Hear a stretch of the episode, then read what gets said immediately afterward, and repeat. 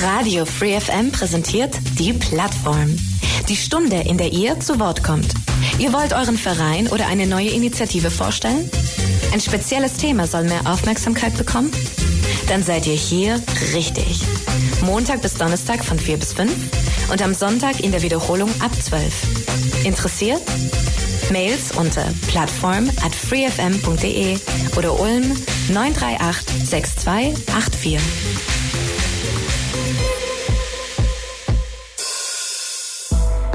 Willkommen zur Plattform Radio Free FM heute Nachmittag und es geht heute in der Plattform um die Beratungsstelle für Schwangerschaftsfragen. 16 bis 17 Uhr die Plattform wie immer auf diesem Sendeplatz Montag bis Donnerstag.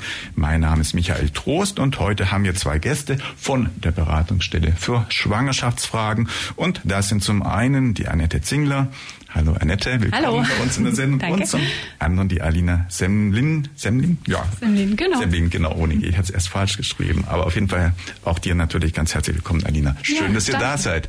Wir eine Stunde über eure Aktivitäten, über die Beratungsstelle, eure Beratungsaktivitäten und euer Programm, alles, was so bei euch läuft, ein bisschen mehr erfahren können. Ähm, habe ich gesagt, mein Name ist Michael Trost, Moderation. Ja, ich glaube, ich habe es genannt. Also auf jeden Fall, euch wollen wir ein bisschen näher kennenlernen und deshalb, wir machen immer so eine kurze Vorstellrunde. Machen wir heute auch so.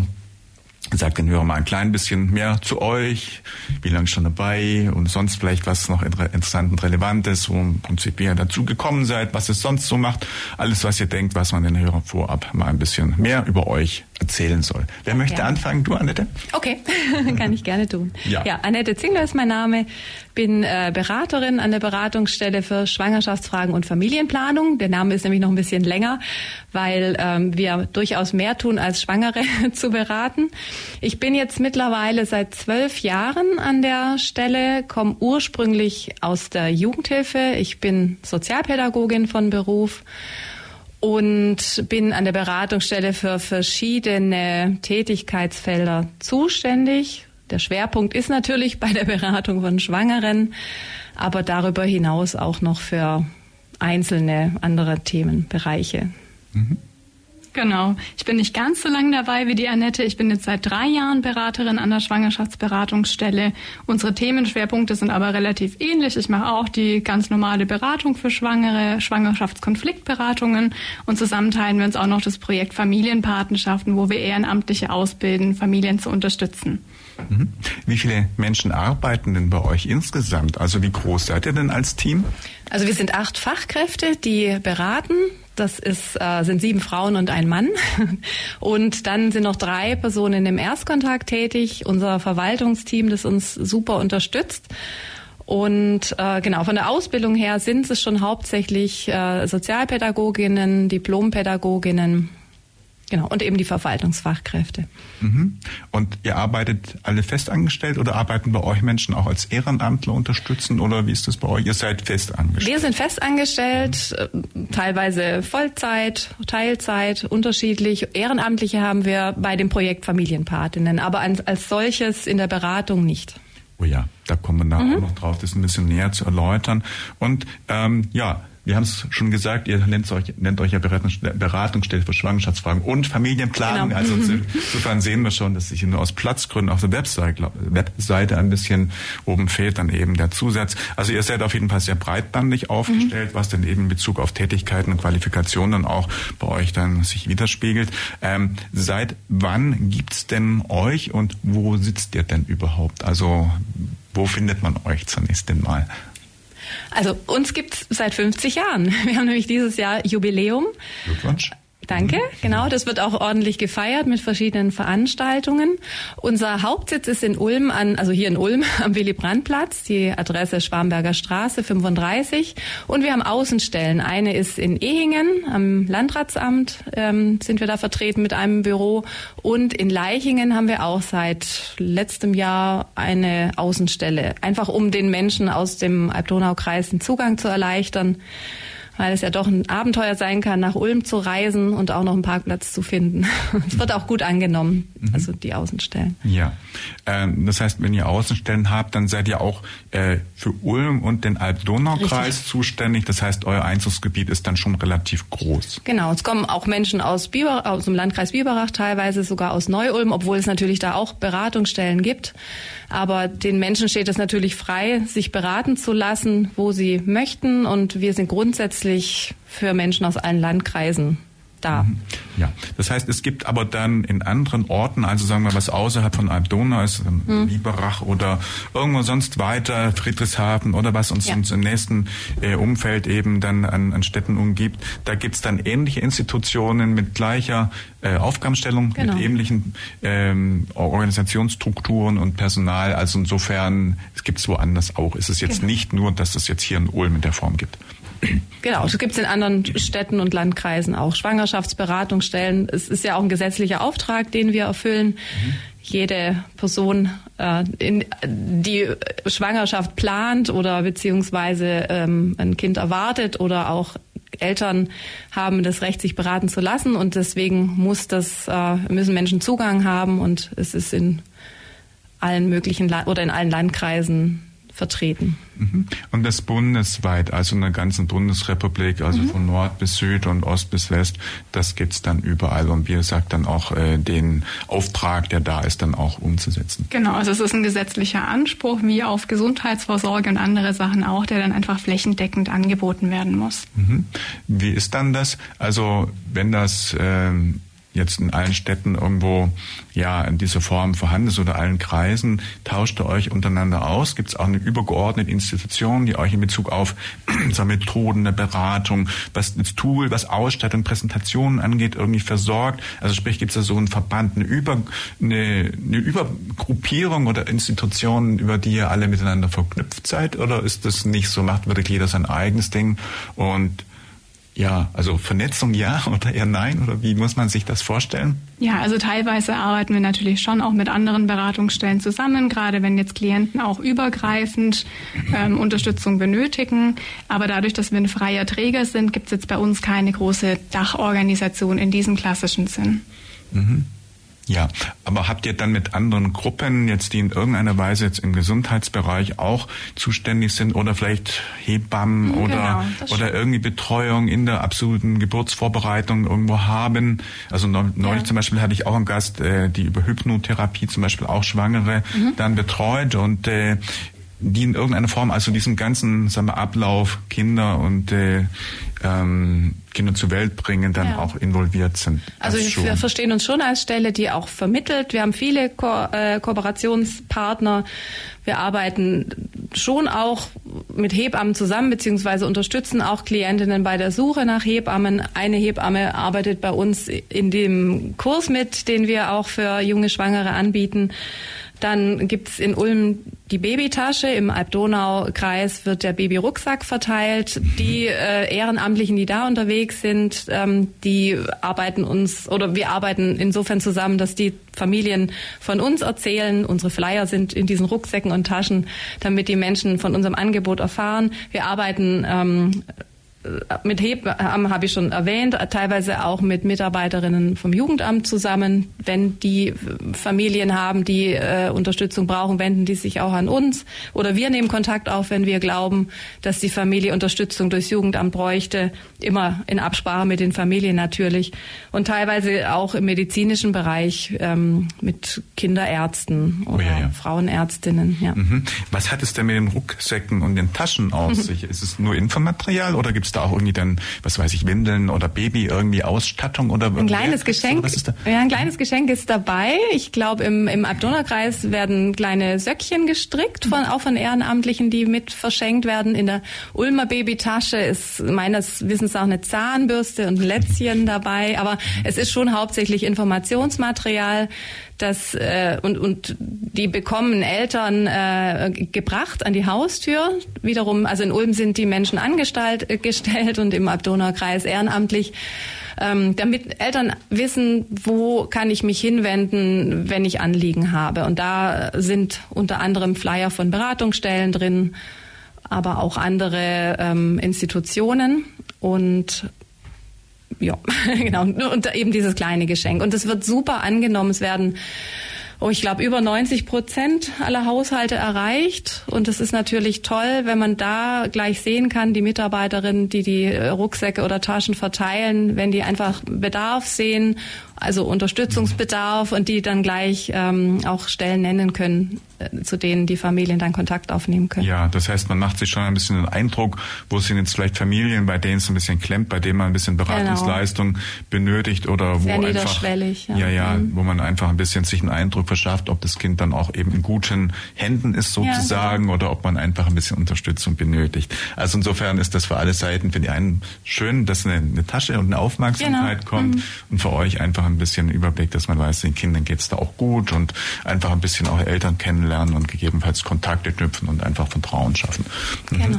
Diese Institution, das mit, mit, mit Taschen und Rucksäcken, das ist aber was Neueres, oder? Also ich habe das jetzt tatsächlich äh, von Bekannten, die auch letztes Jahr ein Kind, äh, das war ja schon vorletztes Jahr bekommen haben, auch gehört mhm. und habe gedacht, was, habe ich jetzt noch nie gehört. Also ist diese, dieses Schenken von Rucksäcken und Täschchen, ist das was ganz Neues? Nee, das ist nicht ganz neu, aber ich bin jetzt ehrlich gesagt überfragt, seit wie vielen Jahren es es gibt. Das gibt es in Ulm schon sehr lange sogar, die Babytasche. Mhm.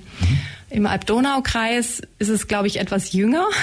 Aber das, da sind wir natürlich, also da wir jetzt ja nicht die Institution sind, die da die Aufträge geben, ja, die falschen, die Sie da fragen, wenn es jetzt äh, darum geht, wie lang das schon existiert. Das kann ich jetzt gar nicht sagen, aber es ist nichts Neues auf jeden Fall. Genau, und es ist für uns natürlich ein wahnsinnig wichtiger Netzwerkpartner, dass die potenziellen Klienten überhaupt eine Chance haben zu erfahren, dass es solche Unterstützungsangebote gibt und auch dann zu uns Kontakt aufnehmen können. Ja, ja. Mhm. Mhm.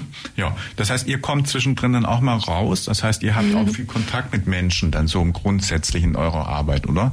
Also in der beratenden Funktion und wahrscheinlich kommt ihr auch mal vor Ort und trefft da eben dann auch viele Leute. Also es ist ein Beruf und ein Job, wo man einfach ganz viel Kontakt auch hat, nehme ich an. Ja, natürlich und auch ganz viele unterschiedliche Schicksale und Situationen kennenlernt. Also jeder Tag bringt da eigentlich was Neues mit sich. Mhm. Jetzt muss man fragen, muss man dazu Kinder haben, um beraten zu dürfen? Das Nein. nicht. Nein, Nein. okay. Die Frage habe ich tatsächlich mit auf den Weg bekommen. Ich soll ja. mal fragen, ob das Voraussetzung ist, dass man sozusagen aus Erfahrung spricht, aber nein, dem ist nicht so. Das heißt, mit der entsprechenden Qualifikation, mit der Ausbildung kann man diesen Job auf jeden Fall machen. Und äh, ja, wenn man natürlich selber schon, was weiß ich, dann Erfahrung aus eigenem mitbringt, ist sicherlich ganz gut, aber es ist keine Voraussetzung. Es ist kein Fehler sicherlich, um ja. sich vielleicht noch ein bisschen besser reinfühlen zu können in Situationen, in die Eltern manchmal geraten. Aber grundsätzlich äh, braucht man Empathiefähigkeit und ja. natürlich Fachwissen und dann kann man den Job gut machen. Ja, sehr schön. Gut, also in Ulm auf jeden Fall die Räumlichkeiten habt ihr gesagt. Habt ihr jetzt da ein größeres äh, Büro mit ja auch Zimmern, wo man dann auch vielleicht mit Eltern oder mit äh, den Menschen, die kommen, dann auch sprechen kann? Also schon so, dass man auch entsprechend Vorortberatung dort machen kann? Genau. Ja.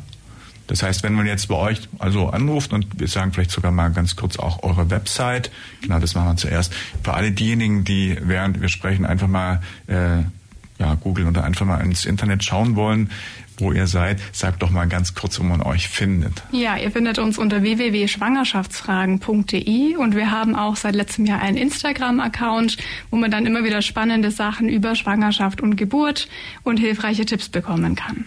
Mhm. Ja, und da kann man dann, also wenn man jetzt zum Beispiel Kontakt oder Gespräch sucht, auch den Kontakt finden, dort dann schreiben oder anrufen und dann zum Beispiel einen Termin bekommen. Genau, genau. Und man kann sich bei uns natürlich auch anonym beraten lassen. Es ist vor allem im Bereich Schwangerschaftskonflikt manchmal ein Anliegen der Frauen, dass sie ihren Namen nicht nennen möchten. Das, sie werden gefragt am Telefon, ob sie den nennen wollen und ja. die dürfen natürlich auch den Namen für sich behalten. Es ist uns ganz wichtig, die Frauen zu schützen und ähm, ja, in ihrem Anliegen zu stärken. Mhm. Vielleicht ein wichtiger Punkt, wenn sich Leute jetzt nicht trauen oder irgendwie mhm. vielleicht, was weiß ich, mit Partnern oder irgendwie dann Schwierigkeiten haben und lieber anonym bleiben, das ist möglich.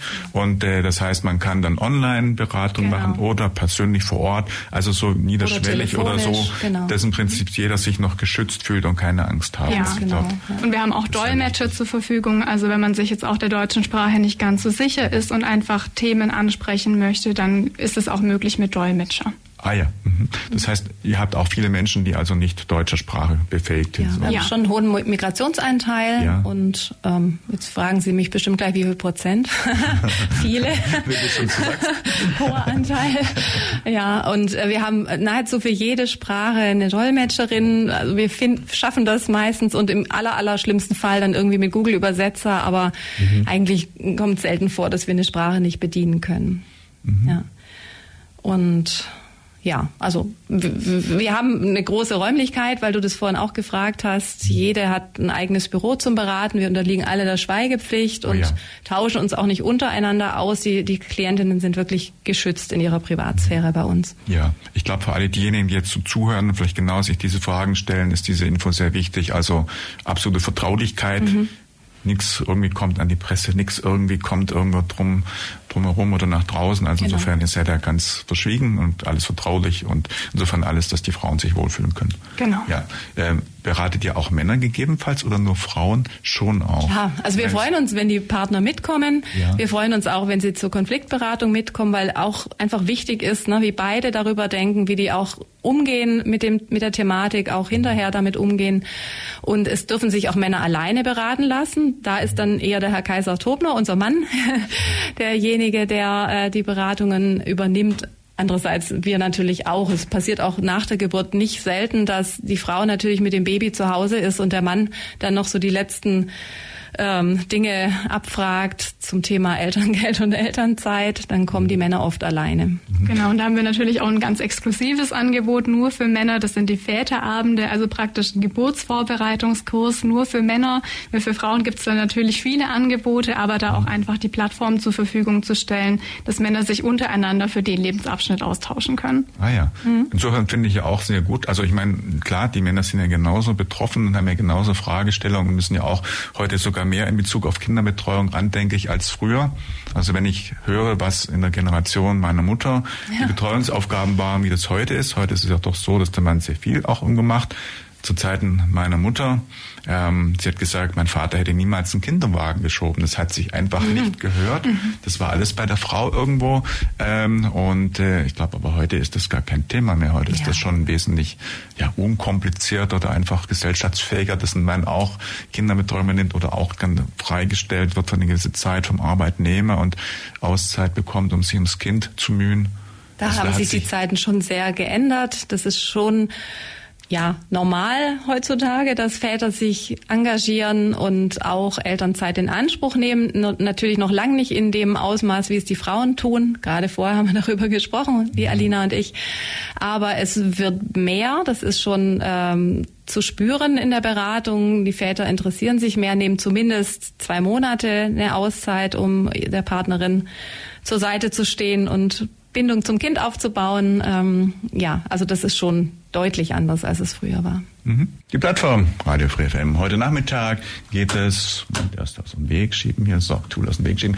Heute geht es um die Beratungsstelle für Schwangerschaftsfragen und Familienplanung in Ulm. Diesmal haben wir es ganz vollständig genannt. Und im Studio sind die Alina Semling und die Annette Zinglern. Wir haben gerade schon ein bisschen mehr über die Institution erfahren, über die Räumlichkeiten, über die personelle Besetzung, aber auch über die grundsätzlichen Aktivitäten, Tätigkeiten und äh, alles, was eben ja darüber hinaus relevant ist, haben wir schon mal ein bisschen angesprochen. Ähm, ja, so mal vom Gefühl her, äh, um einfach mal zu verstehen, wie ihr so arbeitet. Ihr seid dann den ganzen Tag so im Gespräch mit Menschen oder ihr bereitet auch mal irgendwie Vorträge vor, Präsentationen oder so. Also mhm. wie sieht jetzt so ein typischer Beratungstag bei euch aus? Kalender und da stehen drin einer nach dem anderen, ein oder ein Gast oder Gäste, die kommen oder wie kann man sich jetzt so das vorstellen? Wie sieht so ein Beratungstag bei euch aus? Ja, also die Idee war. Warte, sorry, dein Mikro ist nicht oben. So, jetzt ist es oben. ja, also die Idee ist schon mal ganz richtig. Wir haben einen Kalender, mit dem wir arbeiten, bieten dann verschiedene Beratungstermine an und die Kolleginnen in der Verwaltung befüllen die dann ganz fleißig. Mhm.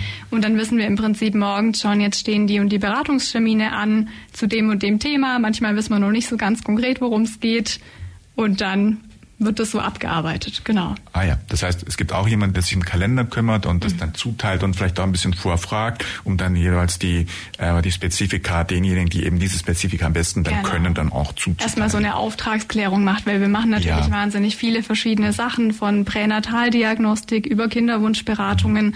wo jede Kollegin auch so ein bisschen ihr Spezialgebiet hat und die Verwaltungsfachkräfte kümmern sich dann einfach darum, dass auch das richtige Anliegen bei der richtigen Person landet. Ja, und wie ist das, wie dann geht dann so typisch ein Beratungsgespräch? Ich meine, wenn wirklich der Kalender voll ist, dann kannst du ja jetzt nicht äh, ewig mit irgendeinem mhm. einer oder Frau oder Mann oder mit Gast sprechen, sondern dann muss das ja auch vielleicht eine Stunde oder dreiviertel Stunde genau. limitiert also sein. Wie, wie, eine wie Stunde ist recht realistisch. Manche ja. Beratungen dauern auch mal eineinhalb Stunden, aber mhm.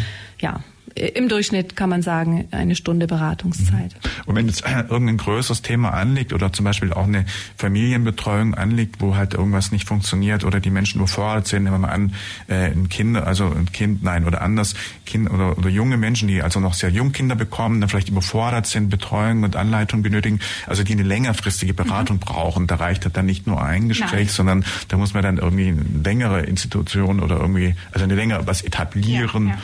Das würde dann sein, dass die dann vielleicht alle Woche zum Beispiel einen Termin hätten, oder? Also im besten Fall landen die natürlich schon während der Schwangerschaft bei uns, wo dann einfach geschaut wird, ähm, zu welchen Netzwerkpartnern muss man die vielleicht noch vermitteln, um bestimmte oh ja. Lebensbereiche abzudecken, dass sie da einfach in allen sowohl finanziell als auch sozialpädagogisch einfach gut unterstützt sind. Und die werden dann auch über Schwangerschaft und Geburt weiter begleitet. Je nachdem, wie hoch der Bedarf ist, kann das mehrwöchentlich sein, das kann vielleicht monatlich sein, ganz, ganz unterschiedlich. Mhm. Und da wird dann einfach immer geguckt, was Stand die Situation ist und was es dann benötigt. Mhm. Ja, das heißt, das kann unter Umständen sein, dass das auch mal bis Jahre hinausgeht. Mhm, ja. Also bis jetzt ein Kind zum Beispiel ja. aus dem, ja, sagen wir, unmittelbar im Treuungsalter raus ist und dann in die Kita zum Beispiel geht. Das könnte durchaus auch sein. Genau, oder dann vielleicht auch schon das Geschwisterkind mitbetreut wird in dieser Familie.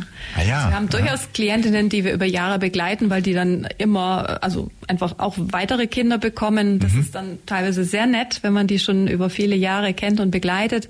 Und wir haben wirklich Menschen, die kommen für einen einzigen Termin und sind dann zufrieden. Und dann gibt es äh, Frauen oder Familien, die durchaus öfter im Jahr bei uns ja. einen Termin machen. Aha. Also da gibt es jedenfalls keine Einschränkung. Wenn der Bedarf besteht und ihr erkennt, an der Stelle ist dieser Beratungsbedarf, dann kann das auch länger gehen und dann intensiver sein.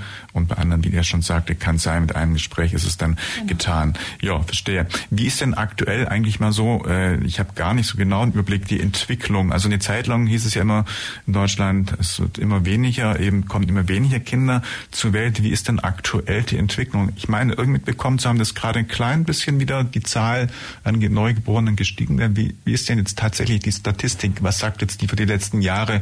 In welche Richtung bewegt sich das oder stagniert das immer noch auf einem sehr niedrigen Level? Wie ist denn da der Status? Also wir hatten in den letzten Jahren steigende Geburtenzahlen, das weiß ich noch. Ich meine, es ist stagniert jetzt wieder ein bisschen. Also steigen, weiß ich jetzt nicht wirklich, ob die Zahlen immer noch ähm, nach oben gehen, aber es sind auf jeden Fall stärkere Jahrgänge mhm. gewesen jetzt in den letzten Jahren. Mhm. Das meldeten auch zum Beispiel die Kliniken zurück, ne, die unter anderem natürlich, weil andere Kliniken geschlossen wurden, mehr ähm, Schwangere oder Gebärende aufnehmen äh, mussten, aber auch vorher war das schon der Fall, dass mehr Geburten pro Jahr stattgefunden haben. Mhm. Ja. Also wir haben gut zu tun.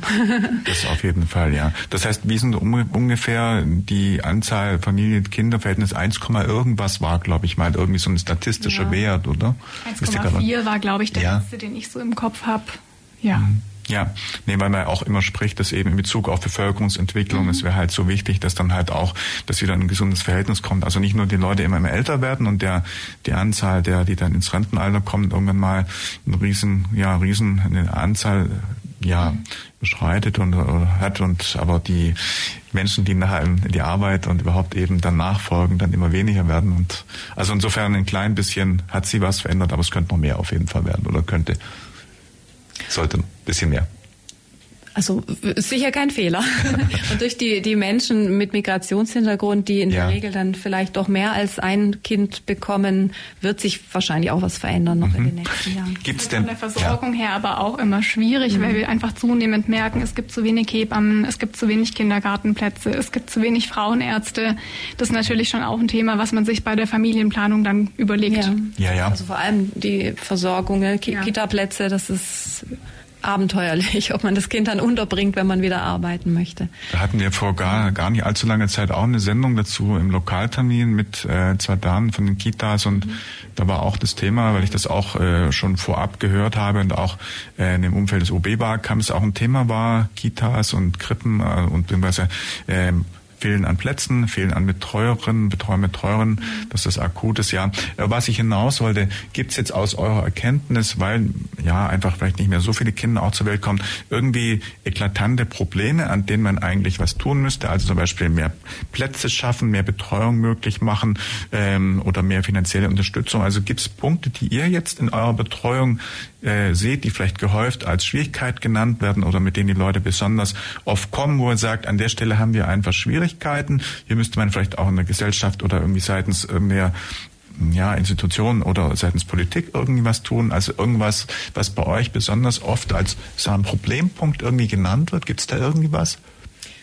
Also wir erleben schon vermehrt, dass das Thema Kinderbetreuung ein, ein schwieriges ist und mhm. äh, das, das äh, Finden von Frauenärztinnen oder auch Kinderärztinnen. Also das ist ähm, oh ja. das, was die jungen Familien sehr belastet, dass das so schwierig sich gestaltet. Und, und was auch benannt ja. wird, also gerade bei Frauen, die vielleicht nicht das erste Mal Mutter werden, die schon ein paar Jahre her eine Schwangerschaft hatten, die den direkten Vergleich dazu merken und auch so benennen können, dass es sich einfach verschärft hat. Mhm. Und gerade bei Hebammen, das habe ich ja. auch schon mitgekriegt, fehlt es akut. Das heißt, an diesem, ja, auf diesen Gebiete sind wir einfach in Deutschland schlecht aufgestellt oder beziehungsweise fehlt es an allen Ecken und Enden. Mhm.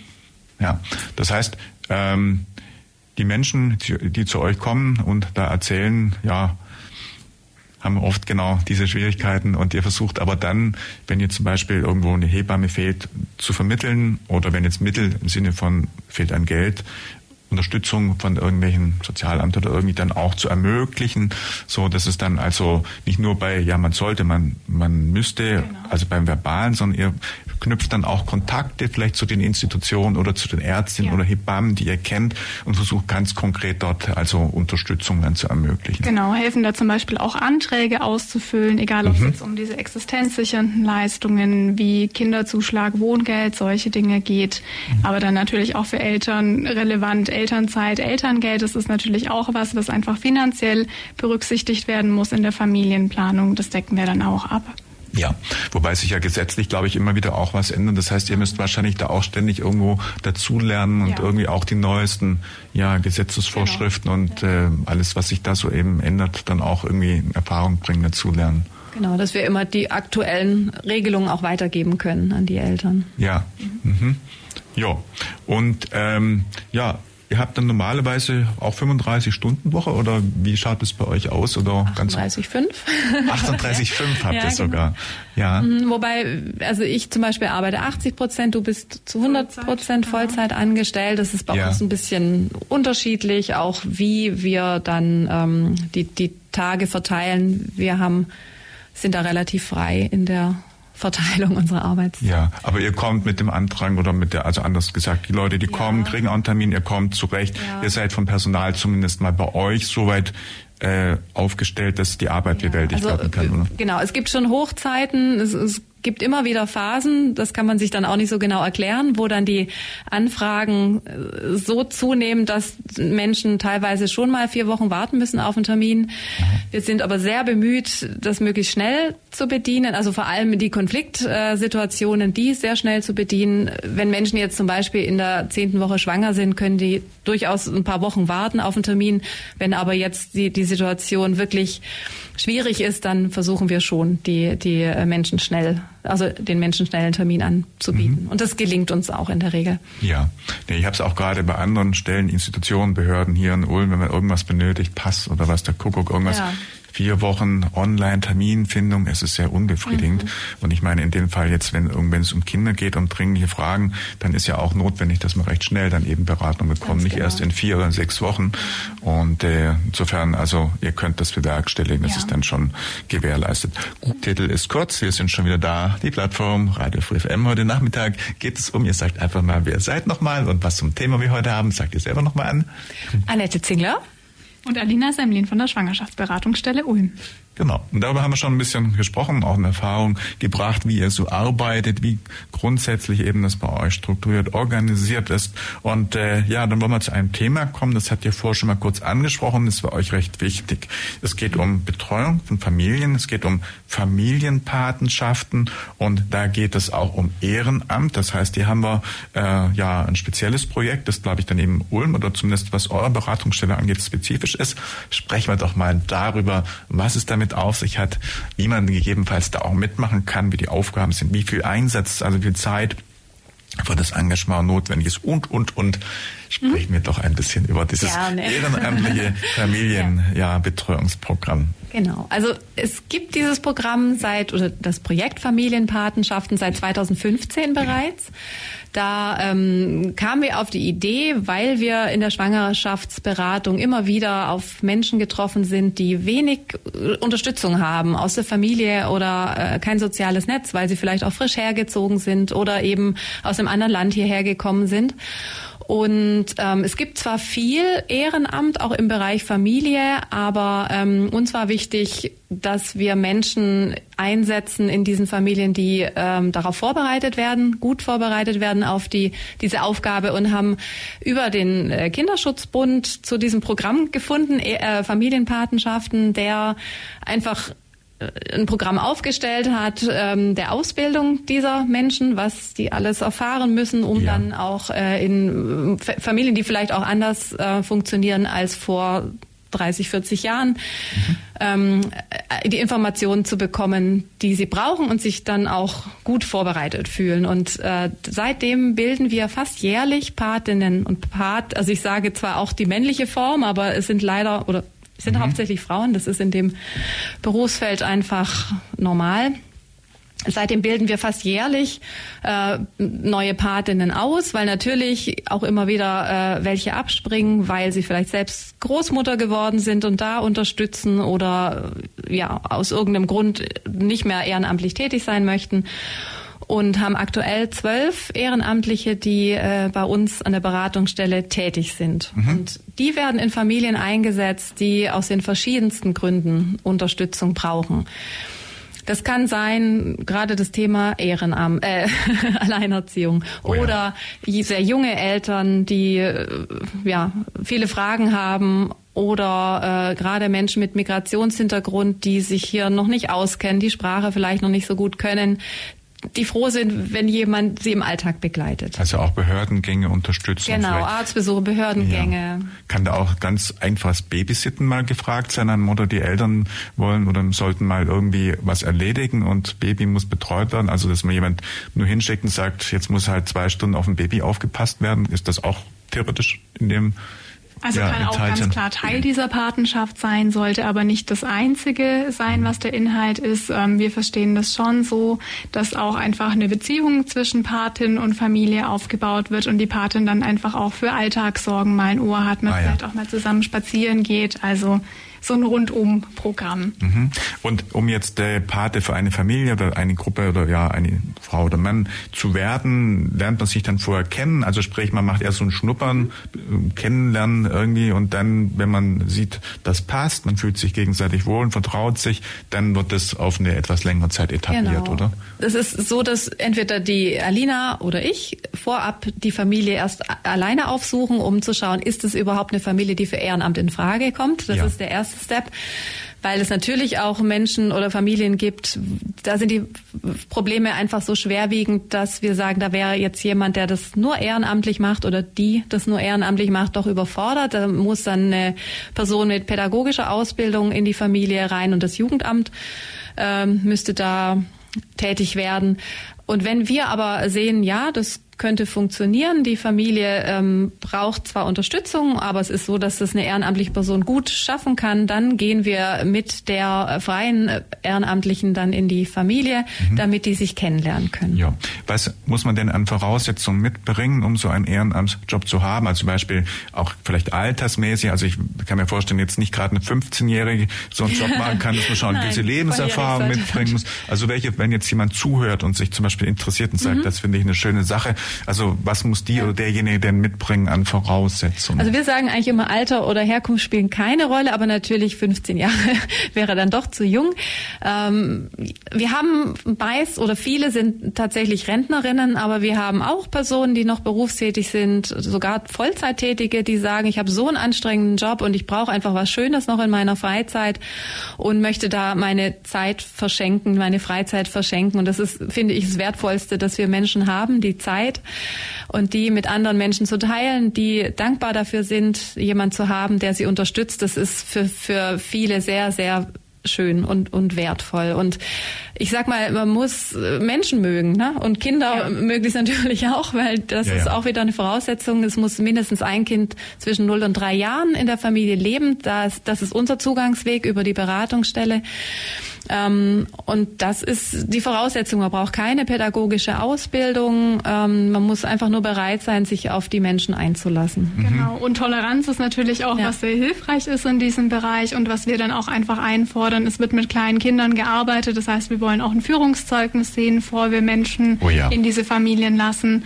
Und es wird auch bei uns und beim Kinderschutzbund teilweise vorher noch eine Ausbildung geben, bevor dann überhaupt gestartet werden kann, dass man einfach bestimmte Grund Grundpfeiler im Arbeiten mit Kleinkindern und mit Familien da nochmal erlernen kann. Mhm. Und einen Erste-Hilfe-Kurs genau. am Kind dürfen Sie auch oh, ja, noch ja. absolvieren vorher.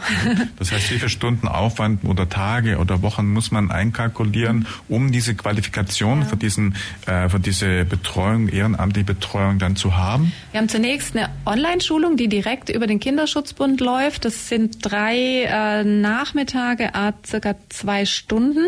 Und im zweiten Step bieten wir da dann eine Live-Schulung an. Ähm, das machen wir aktuell so, dass es zwei Tage sind, äh, einen Freitag und einen Samstag, dass man einfach am Stück miteinander arbeiten kann. Und dann erhalten die Personen ein Zertifikat und können starten mit ihrer Arbeit.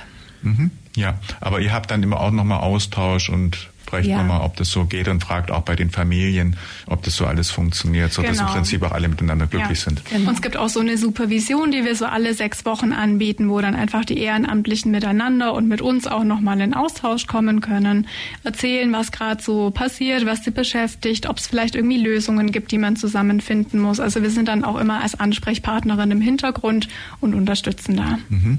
Und die Partnerschaft ist angelegt immer auf ein paar Jährchen, also wenn es also, alles läuft. Frage, oder? Genau. Es ist eine, der Begriff ist etwas irreführend, weil unter Patenschaft versteht man eigentlich was Langfristiges. Es ist ja. bei uns Patenschaft auf Zeit und äh, in der Regel nach einem Jahr beendet.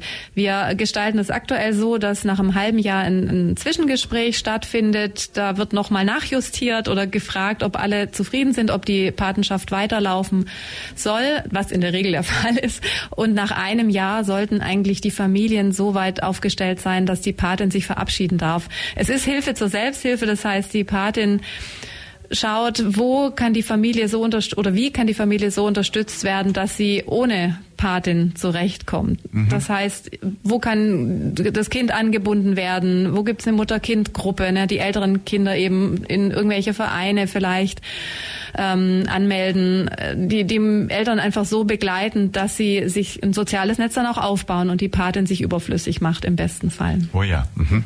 Das heißt, aber äh, jetzt so ein Pate würde auch helfen, zum Beispiel vielleicht dann eine Kita zu finden, also so die ja, ja, so, genau, so ganz praktische Dinge, sich dann hinsetzen, ja. äh, Bewerbungen schreiben, wenn sie das kann, oder beziehungsweise ja. auch äh, äh die die Kitas abtelefonieren. Kinderarztsuche, manche helfen bei der Wohnungssuche. Das sind ja alles Dinge, da braucht man sehr viel Atem und da ist es fein, wenn eine Person da ist, die das mit einem gestaltet. Wie ist denn das aktuell? Wir haben in Ulm sehr viele geflüchtete Menschen, die auch mit Kindern oder wahrscheinlich sogar mit mehr vielen Kindern irgendwo kommen.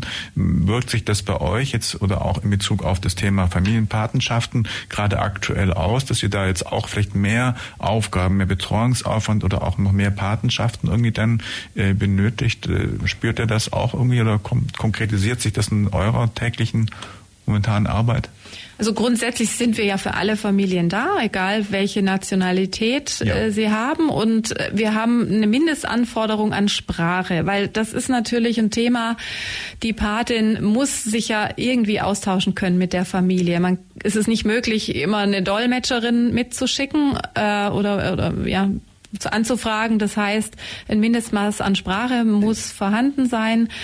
Und ansonsten haben wir eine gute Mischung, würde ich sagen. Wir ja. haben sowohl Familien mit Migrationshintergrund als auch deutsche Familien, die begleitet werden. Das ähm, hat jetzt keinen besonderen Schwerpunkt, also mhm. von der Nationalität her. Ja. Okay.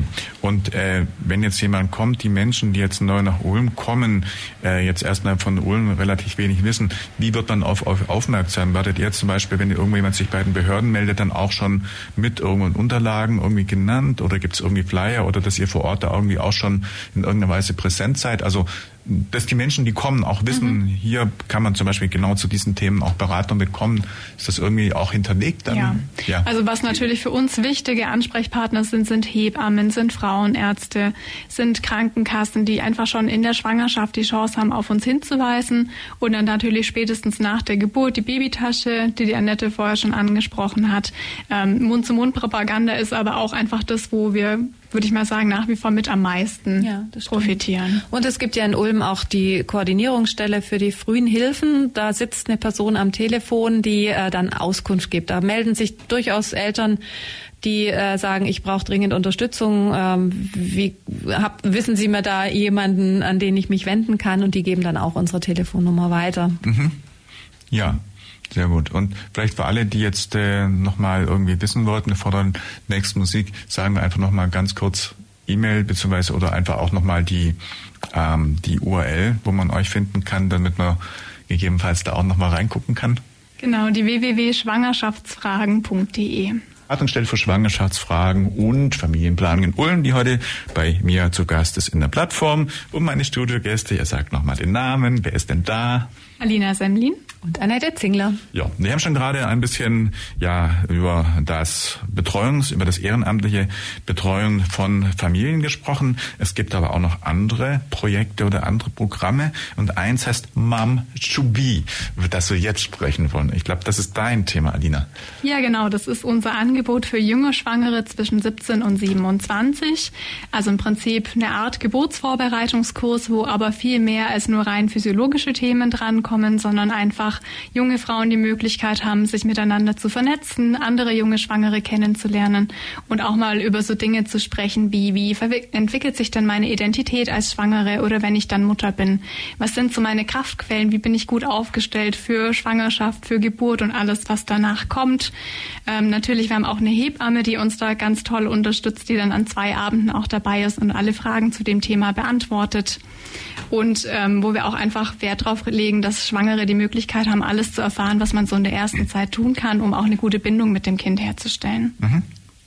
Ja, und dieses Programm, also wie intensiv, wie lang oder wie, wie, wie muss man sich das vorstellen? Wie ist das vom zeitlichen dann? Genau, wir haben sieben Termine, die so ungefähr eineinhalb Stunden lang gehen und ähm, verteilt sind über drei Monate. Ah ja.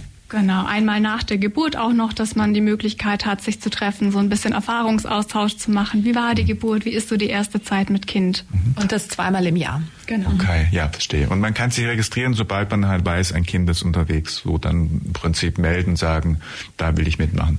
Genau, die Entbindungstermine sind immer ein bisschen unterschiedlich. Im Moment der nächste Kurs startet jetzt Anfang April und da wären Entbindungstermine Juli bis Oktober, die die sich anmelden können, auch über die Webseite dann. Mhm, ja, und bei allen Themen, also die wir jetzt diskutieren oder besprechen, wenn man Fragen hat, da darf man dann bei euch auch nochmal genau. natürlich anrufen. Wir haben ja vorher auch nochmal den Kontakt genannt und sagen es auch gerne am Ende der Sendung nochmal. Das heißt, wenn man da ganz spezifisch für ein Programm Interesse hat, sich beteiligen möchte, kann man euch ja dann auch direkt kontaktieren. Ja, ähm, ihr habt gesagt, 50 Jahre Jubiläum steht an. Mhm. Muss man natürlich auch feiern. Habt ihr zu diesem großen Event, der ansteht, was Besonderes geplant? Gibt es irgendwie etwas, was ihr dann auch noch äh, hier erwähnen sollten? Irgendwie tollen Events oder? Ja, irgendwas? wir sind sogar schon mittendrin. Wir haben letztes Jahr schon gestartet, haben da einen Film gezeigt, das, der lief im Obscura. Und dieses Jahr äh, geht es weiter, denn die nächste Veranstaltung ist am 8. März, Frauentag, passt ja auch wunderbar zur Beratungsstelle. Ähm, das wird eine Lesung sein im Café Egis, so spricht man das, glaube ich, aus, Ja, ja. Mhm. hier in Ulm. Und äh, da werden wir die Jeanne ähm, ähm, Disseldorf? Dis Dankeschön, Dieseldorf zu Gast haben, die über ihr Buch Keine Mutter sprechen wird. Da, das ist eine, äh, da geht es um Abtreibung, also um Schwangerschaftsabbruch. Und das sind zwölf Frauen, die da ihre Geschichte erzählen. Und das wird ganz spannend. Und wir würden uns natürlich freuen, wenn da viele Menschen kommen, weil es wird danach natürlich auch ein Gespräch geben und Diskussion. Das ist das eine. Und dann wird am äh, 23. April wieder ein Film gezeigt. Da geht es dann um einen anderen Schwerpunkt, weil wie gesagt, wir haben ja viele Schwerpunkte an der Beratungsstelle. Da wird der Film Good Enough Parents gezeigt. Ähm, und äh, im- Anschluss daran wird es auch eine Diskussion geben. Good Enough Parents geht darum, wie Kinder heutzutage aufwachsen oder mit welchen Themen Eltern, Eltern heutzutage beschäftigt sind. Also was was ist Erziehung? Ja, was braucht mein Kind und wie kann ich auch gut durch diese Zeit kommen, dass es mir auch gut geht als Eltern, aber eben auch mein Kind glücklich und gesund aufwachsen kann. Und das ist natürlich bietet viel Gesprächspotenzial und das ähm, da wird dann wir haben als Gast die Dr. Anne Künster, die hier ein Institut hat für kindliche Entwicklung in Ulm. Die wird zu Gast sein und äh, dann auch für Fragen zur Verfügung stehen. Da freuen wir uns sehr drauf. Und schlussendlich gibt's im Oktober noch eine Veranstaltung im Stadthaus. Da steht das Programm noch nicht so ganz fest. Aber wir wollen einfach immer mal wieder mit kleinen Impulsen daran erinnern, dass es die Beratungsstelle jetzt doch schon so lange gibt und Ja. dass wir sehr wichtige Arbeit machen. Mhm. So aus den letzten fünf Jahrzehnten gab es irgendwas, was wir erwähnen müssten, irgendeine besondere ähm, ja, Erfolge, irgendwelche Highlights oder irgendwas, was einfach euch so in Erinnerung, ja gut, ihr seid noch 50 Jahre dabei, aber was so in den Geschichtsbüchern vielleicht irgendwo der Institution steht, was man irgendwie auch als Erfolg irgendwie nennen kann oder Also irgendwas. Highlights äh, fällt, fällt mir jetzt schwer, die, die zu nennen. Ich, ich finde, Ja. wir machen einfach kontinuierlich eine sehr, sehr wichtige Arbeit, weil wir Frauen stärken, Familien stärken, äh, Kinder, also das Wohl der Kinder im Blick haben. Und ich, ich glaube eigentlich, dass unsere Arbeit durchgehend super wichtig ist und eine Erfolgsgeschichte als solches darstellt. Ja, okay. Was für die nächsten 50 Jahre würdet ihr euch denn wünschen? Wo wolltet ihr denn hin? Was kann man vielleicht, wenn jetzt auch jemand zuhört, euch noch irgendwie Gutes tun? Irgendwie, wo fehlt's? Wo könntet ihr vielleicht materiell oder spendenmäßig oder was weiß ich noch irgendwie was benötigen? Oder habt ihr irgendwie Ziele im Sinne, ja, was weiß ich, ein größeres Gebäude oder irgendwas, was man für die nächsten 50 Jahre sich vorstellen kann, was ihr euch vor oder vorgenommen hättet, noch irgendwie Programm nicht zu ändern, zu erweitern? Also Spenden können wir immer brauchen. Es ist so, dass wir, weil ganz am Anfang ging es ja darum, auch wie sind wir aufgestellt. Wir sind natürlich finanziert ähm, durch Landesmittel und kommunale Mittel, aber zum Ja. Teil sind wir schon auf Spendengelder angewiesen, um eben diese ganzen Projekte auch umsetzen zu können. Wir haben viele, viele Ideen und dazu braucht es natürlich auch immer Geld und das darf man sich gerne ähm, auch bei uns austoben, sage ich mal, wenn man Geld übrig hat. Zum Beispiel äh, haben wir auch Fonds für Familien in Notsituationen. Äh, da geben wir Ja. auch kleinere Beträge hin und wieder, wenn es gar nicht mehr anders geht, ne? wenn die Menschen keine Windel mehr kaufen können und solche Dinge. Also da kann man sich bei uns in den verschiedenen Themenbereichen auch gerne engagieren. Und ansonsten Als Dolmetscherin, als ehrenamtliche Ja. Familienpatin. Wir haben auch, wir sind ja trägerfreien gemeinnütziger Verein, also auch da. Ja, genau. Könnte auch Mitglied werden bei uns im Verein, gerne.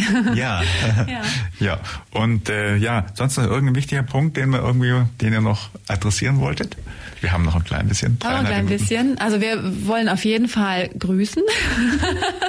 haben wir vorhin gesagt. Wir haben so ein schönes Betriebsklima und möchten gerne unsere lieben Kolleginnen grüßen, die teilweise jetzt zuhören und ganz besonders eine Kollegin, die gestern Mutter geworden ist. Das ist natürlich was ganz Schönes, wenn eine schwangeren Beraterin selber die Erfahrung machen kann.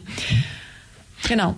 Dann die letzten zwei Minuten noch so die Frage, was wolltet ihr denn vielleicht den Vätern noch so mit auf die, äh, auf die Reise geben? Wir haben vorher schon gesagt, das Väterbild hat sich schon verändert. Trotzdem, ihr habt wahrscheinlich überwiegend mehr mit den Frauen, den Mädchen irgendwo dann halt den Kontakt.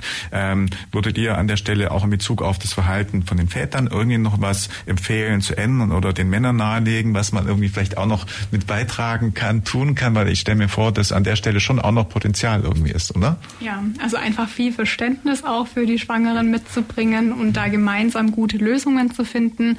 Und gerade das Väterbild, das hat sich in den letzten Jahren einfach so geändert, dass es erstmal gilt, eigentlich neue Rollenbilder und neue Ideale sich zu erschaffen und da vielleicht auch mit anderen Vätern einfach ins Gespräch zu gehen, wie Vaterschaft heute gelebt werden kann. Mhm. Und in dem Kurs von Männern, also was konkret lernen die Männer da? Also genau irgendwie mhm. auch Hinweise oder es was geht konkret? schon rund um die Geburt, ne? Wie kann ich mich beteiligen, meine Partnerin Aha. gut unterstützen, aber auch was was ist das dann mal, was ist die Vaterrolle? Was wie ja. fülle ich die aus oder wie möchte ich die auch ausfüllen? Das kann ja für jeden Mann durchaus auch anders sein. Aber das, da ist der Austausch so wichtig, dass man sich da gut äh, aufstellt mhm. für die. Und auch so praktischere Sachen wie Babysignale verstehen, wie kann ich mein Kind in der ersten Zeit fördern, also wie mhm. kann ich da einfach auch eine praktische Rolle als Vater einnehmen. Mhm. Aber die Kinder haben in der ersten Zeit wahrscheinlich schon mehr die Bindung zur Mutter, oder? So vom Gefühl, weil die also ja natürlich einfach ja aus dem Bauch quasi kommen, dann einfach das noch näher liegt, oder? Nein, also ein Kind braucht natürlich eine Bindungsperson. Das wissen ja. wir auch aus der Forschung, ob das der Papa oder die Mama ist oder irgendeine andere Person, ist egal. Es sollten halt wenige, aber verlässliche Bindungspersonen sein. Das ist das Wesentliche. Aber ein Kind bindet sich genauso an den Vater wie an die Mutter. Das ist ja. tatsächlich so. Das deckt sich mit dem, was ich aus, äh, ich hatte vorher gesagt, äh, Freunde, die auch ein Kind bekommen haben. Und das ist tatsächlich so. Also da ging es auch mhm. ums Eltern-Kind-Schwimmen. Wenn der Vater nicht dabei war, hat das Kind geheult, mal, wenn nur die Mutter dabei war. Also ja. insofern, das kann ich von der äh, von der Sicht, äh, was die, was ich da gehört habe, auch bestätigen. Ja.